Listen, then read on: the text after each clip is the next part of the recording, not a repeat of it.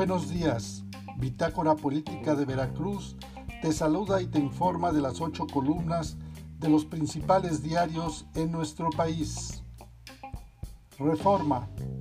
Dividen caravanas, pero continúan. Las caravanas en la frontera sur se reagrupan pese a los operativos del Instituto Nacional de Migración y de la Guardia Nacional. Ayer, en el operativo federal, que se prolongó por más de ocho horas en Huistla, Chiapas, fueron detenidos algunos migrantes, pero otros se desintegraron y se fueron por el río, calles aledañas y hasta por las casas. El Universal. Anticipan gasto con más recortes autónomos.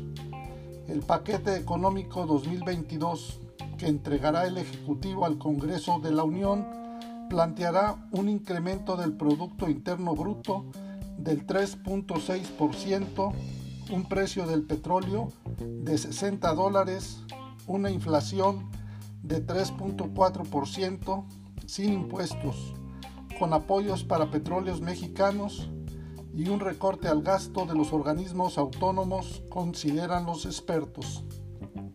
La jornada recuperó el salario mínimo en tres años casi 42% de su valor.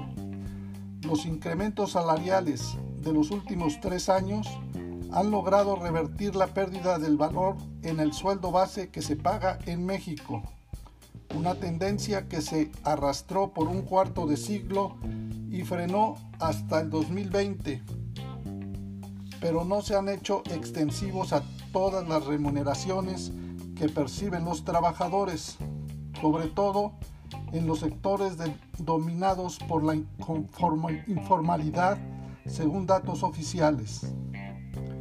Milenio. Los Romero de Champs, 275 millones de dólares retirados y 477 viajes al extranjero.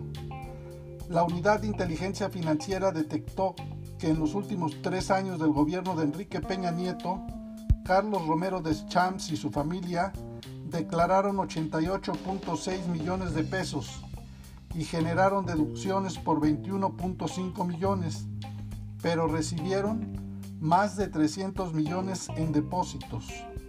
Además, retiraron más de 270 millones de pesos, compraron joyas, vendieron y adquirieron propiedades en México y Estados Unidos y realizaron 477 vuelos a 7 países, por lo que la unidad que encabeza Santiago Nieto abrió una investigación colectiva. Excelsior. México expulsa a 57 mil migrantes. En nueve meses, el Instituto Nacional de Migración, apoyado por la Guardia Nacional, trasladó a 57.453 migrantes a sus países de origen. El financiero, presupuesto 2022 estará limitado por menor crecimiento. El paquete económico 2022 que propondrá el Ejecutivo al Congreso este miércoles considera un avance muy limitado del gasto, estimado en 0.8% real por el menor crecimiento del PIB y su impacto en la recaudación fiscal, además del agotamiento de fondos y fideicomisos. El economista, el IMSS, 2.75 millones de trabajadores en el país cambiaron de empleador.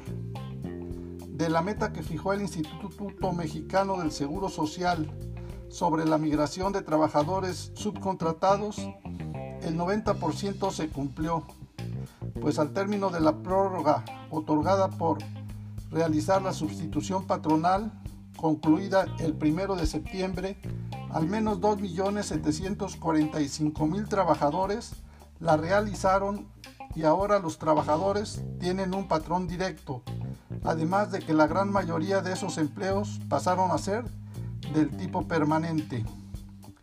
Te invitamos a que nos sigas en nuestras redes sociales de Bitácora Política Veracruzana en www.bitácorapolítica.com.mx.